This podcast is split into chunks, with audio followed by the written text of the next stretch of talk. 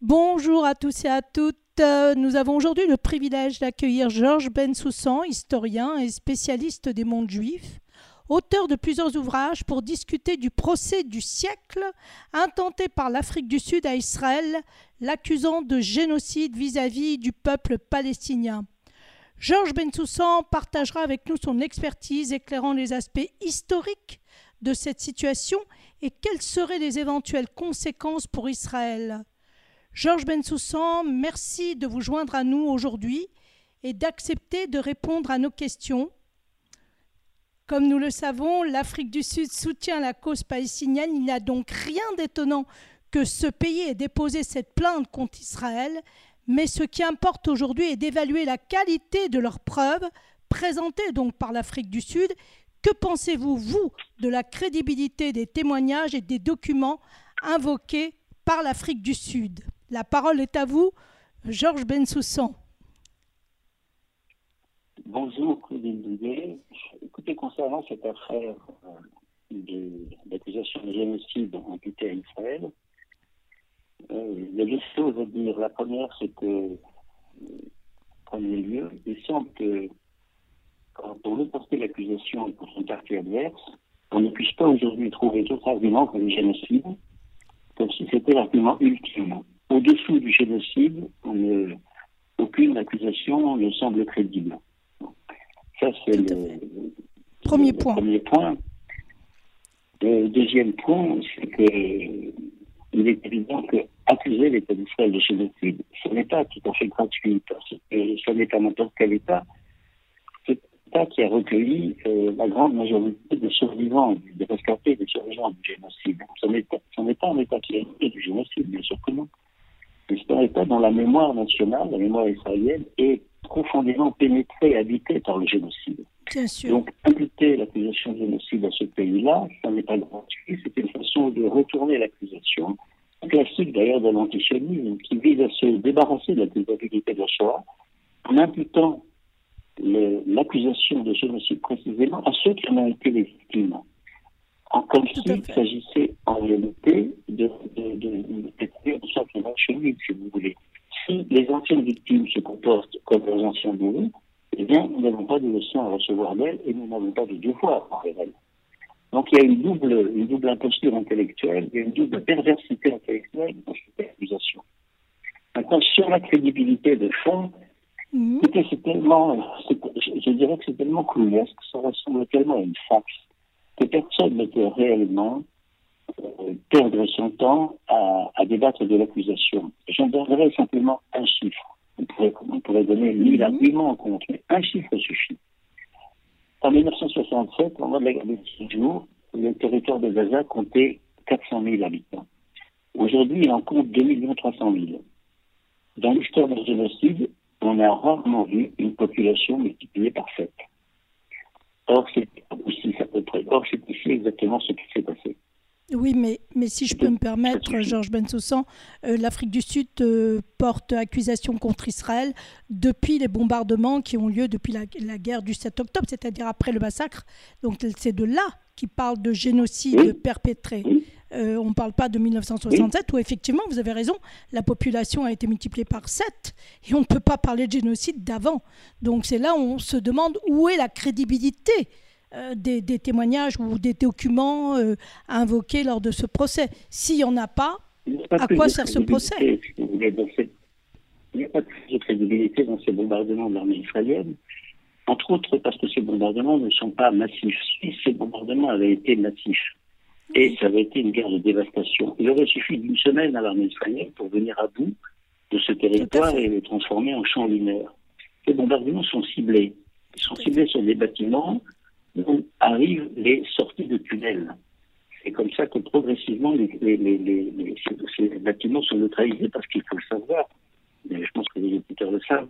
Tous les bâtiments sont piégés et à l'intérieur des bâtiments, le moindre objet, le moindre canapé, le moindre fauteuil, le moindre meuble est piégé. Tout est piégé. Donc ces bâtiments, quand un tunnel a été repéré, sont systématiquement visés. Ce ne sont pas des quartiers entiers qui sont détruits. Ce sont certains bâtiments à l'intérieur de certains quartiers. On regarde simplement le territoire du nord de Gaza, non, Oui. 15 à 18% des bâtiments sont en ruine, mais c'est pas 100 Tout à fait. totale. Tout à fait. Alors, alors justement, nous, allons revenir sur le, centre même du problème, c'est-à-dire le Hamas, qui n'est pas une nation, ni même l'autorité palestinienne, eux ne peuvent donc pas répondre à leurs actes, notamment pour le massacre du 7 octobre. Alors comment, dans un tel procès, l'Afrique du Sud peut botter en touche un tel fait Ça aussi, c'est tout de même, c'est peut-être ça qui est grotesque justement dans ce procès, c'est-à-dire qu'on accuse les victimes et on ne parle absolument pas de ce qui s'est passé le 7 octobre. Mais, c'est le processus que vous retrouverez dans toute la rhétorique anti-israélienne, d'ailleurs, comme dans toute rhétorique, d'ailleurs intellectuellement malhonnête, pas seulement dans le cas d'Israël. Savoir qu'on prend un événement à partir de ses conséquences, on ne prend pas à partir de ses causes. Donc, pour la rhétorique anti-israélienne, tout commence le 8 octobre. Non, en fait, tout commence le 7 octobre et qu'ils ont oublié une journée, C'est-à-dire que cette dévastation actuelle, cette tragédie actuelle, des deux côtés pour les deux peuples, elle part du 7 octobre. Si le 7 octobre n'avait pas eu lieu, jamais il n'y aurait eu de destruction à Gaza, jamais il n'y aurait eu des milliers de morts à Gaza, jamais les 9000 miliciens du Hamas n'auraient été tués. Bien Deuxième point concernant les chiffres, il est difficile de croire les chiffres du Hamas parce qu'ils sont invérifiables. La presse n'a pas accès non plus le Hamas au territoire contrôlé par le Hamas actuellement dans le sud de la bande de Gaza. Donc, quand le Hamas dit 23 000 morts, difficile de croire sur parole. Ce qu'on sait simplement, c'est qu'il y a un mois, Chinois de sa cachette avait parlé de 1000 soldats israéliens tués. À l'époque, il y a un mois, on était à peu près à 80-90 soldats de l'armée israélienne qui avaient été tués. On était de 1 à 10. Donc, euh, on peut difficilement accorder beaucoup de crédibilité à ce type de propos. Tout à fait. Donc, euh, en un mot concernant les 23 000 victimes, c'est invérifiable. Et quand bien même il y aurait 23 000 victimes, est-on réellement ici, euh, peut-on réellement ici parler d'un génocide avec un chiffre pareil? C'est totalement dérisoire. Alors quand justement, vous savez qu'un génocide comme celui du Rwanda, où il y a 900 000 morts, 900 000 en trois mois, quand vous savez ce qu'est le génocide comme celui des Arméniens ou des Juifs, le rythme de tuerie est abominable, Ici, on est dans, le cas d'un conflit où il y a des pertes civiles, point, c'est tout. Alors justement, comment Israël a répondu à ces allégations et comment se fait-il que le tribunal a pu accepter de cette comment, alors que en réalité, comme vous le dites vous-même, c'est creux, c'est totalement creux, puisqu'on ne fait pas participer euh, l'autre partie. Et voilà. Alors allez-y, c'est à vous. Je préfère que ce soit vous qui en parlez. L'autre partie, vous avez raison de le dire, puisqu'elle n'est pas un État, on n'a pas à rendre compte de ses actes. Bien sûr. Pas à rendre compte du 7 octobre. Mais euh, d'autre part et surtout, à partir du moment où cette accusation a lieu sur le chapiteau des Nations Unies, on, peut, on est malheureusement obligé de constater que les Nations Unies se sont très décrédibilisées depuis ces 20, 40 dernières années. Je prendrai deux exemples. En 2020, les Nations Unies, l'Assemblée générale des Nations Unies, je ne parle pas du, Conseil de droits de l'homme, l'Assemblée générale des Nations Unies a voté 23 résolutions contre des États dont la conduite était condamnée. Bon, 17 de ces 23 condamnations concernent le seul État d'Israël. Oui, le deuxième exemple que je vais donner sur la faible crédibilité des Nations Unies, c'est que l'Iran fait partie de la Commission des droits de l'homme des Nations Unies. Oui, c'est assez drôle. Bon. Oui la conclusion s'impose. Alors, nous savons aussi qu'un tel procès a été intenté à la Russie et sans résultat, donc on se doute qu'il y, y, aura très peu d'impact si une décision négative envers Israël aurait lieu. Qu'en pensez-vous?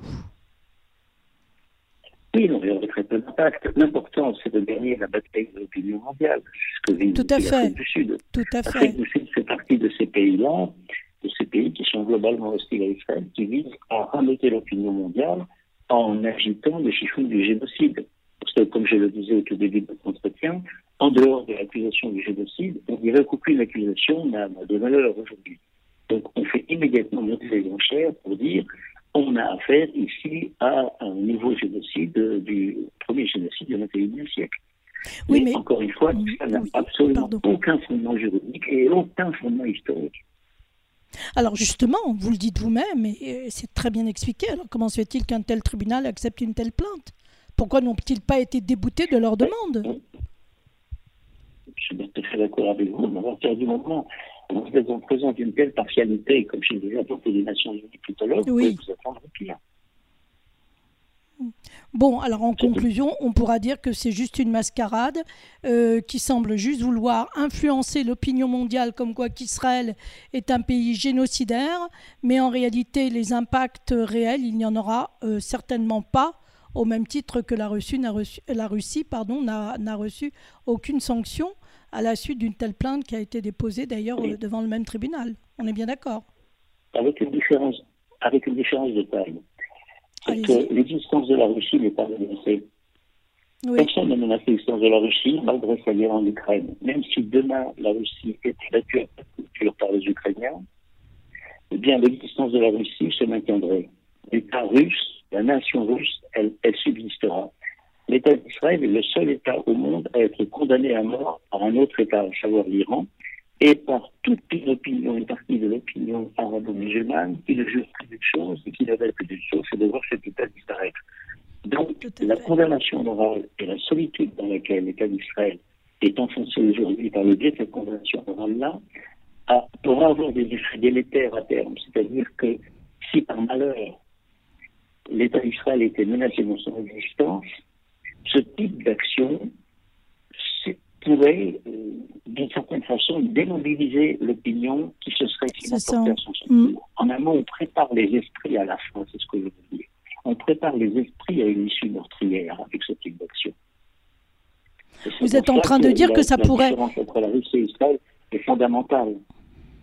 La Russie Alors... existera toujours. L'État israélien est un pays oui, condamné oui, à mort. c'est ça. On, a, on, ne, on ne devrait jamais cesser de le dire l'État d'Israël est le seul État au monde contre lequel un autre État membre des Nations Unies parle d'une élimination prochaine. C'est un scandale international qui devrait faire frémir toutes les consciences et on n'entend qu'un grand silence. En d'autres termes, vous êtes en train de dire, si j'ai bien compris, et je pense que nos éditeurs aussi, c'est que l'opinion mondiale, le peu d'États qui sont, on va dire, alliés à l'État d'Israël, pourraient pas renverser leur opinion, mais en quelque sorte nous abandonner, enfin abandonner l'État d'Israël.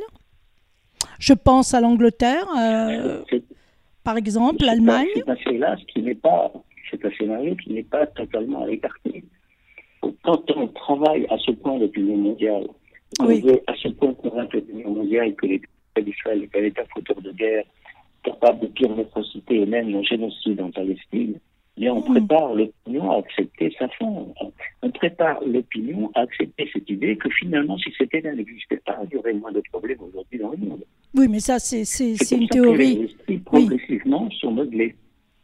Oui, vous avez raison. Vous avez raison, je, comprends tout à fait.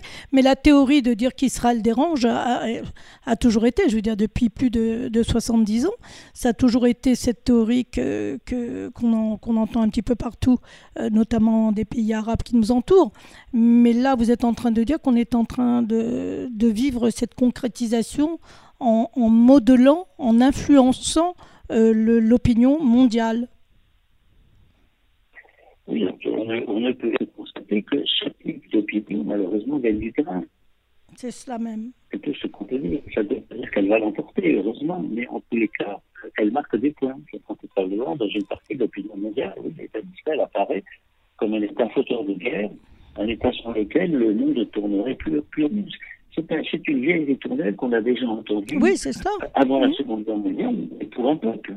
Oui, exact. C'est la question juive. Exact, la question juive, si on pouvait s'en débarrasser. Sans l'État d'Israël, le monde se porterait mieux. Il y a, mm. un transfert, si vous voulez, du, mm-hmm. peuple, du, peuple, de la collectivité de jadis à l'État d'Israël d'aujourd'hui. Oui, le juif de... oui, c'est ça.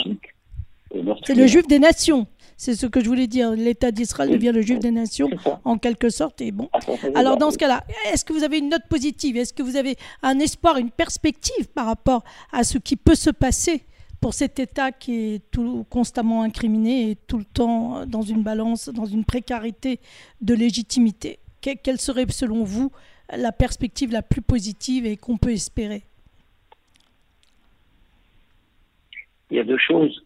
La, première, c'est ne pas se faire d'illusions euh, sur les voisins. Ça, je crois qu'on l'a compris. Que l'État d'Israël reste, reste, fort militairement. Il ne faut pas se faire d'illusions là-dessus. Il ne faut pas rêver faut pas partir dans une illusion dont malheureusement cet octobre a montré le, côté totalement vain. ça c'est la première chose. Et la deuxième chose, c'est qu'il ne faut pas se lasser malgré ce qu'on aujourd'hui de continuer un travail euh, d'investigation historique, politique, d'explication, parce qu'il y a un très grand nombre de gens qui sont déboussolés, mais qui sont des gens de bonne foi, des, des gens de bonne composition, qui n'ont pas de parti pris. Et si on explique patiemment les choses, si on explique patiemment comment on a affaire à une entreprise de, de, sabordage intellectuel qui vise à délégitimer l'existence d'un État, je crois que la partie n'est pas perdue. Il faut absolument pas baisser les bras dans ce, dans ce domaine-là. Il faut continuer à expliquer, expliquer en, permanence. Ce qui veut dire que la hasbara, c'est-à-dire le temps que nous prenons à expliquer à des gens. Enfin, il est difficile, il faut le dire, de faire le tri entre ceux qui sont de bonne foi et ceux qui ont déjà choisi leur religion. Euh, c'est là tout le problème, mais je pense que vous avez raison. C'est pas grave, oui. L'important, c'est de dire ce que l'on a à dire. Les mm. gens qui sont de bonne foi trouveront toujours matière à réflexion. Ceux qui sont de toute façon des dogmatiques et qui ont conclu une fois pour toutes l'État d'Israël avait tort, cela, il ne sert à rien de vouloir les influencer, de vouloir, les, de vouloir changer leur avis. cela ne les intéresse pas. Ce qui nous intéresse, c'est l'immense majorité des gens qui sont de bonne foi et qui cherchent à comprendre. Très bien, bien écoutez, Ils sont les plus nombreux de. Eh bien, c'est très bien. J'espère que nos auditeurs auditrices vont prendre acte de, de ces dernières paroles qui vont susciter certainement un enthousiasme de pouvoir expliquer et encore expliquer et toujours expliquer en espérant en sortir quelques-uns du lot. Entre-temps, bien, je vous remercie infiniment, Georges Bensoussan, d'avoir accepté cet entretien et je vous dis à très bientôt sur Alliance. Au revoir. Merci à vous. Au revoir. Au revoir.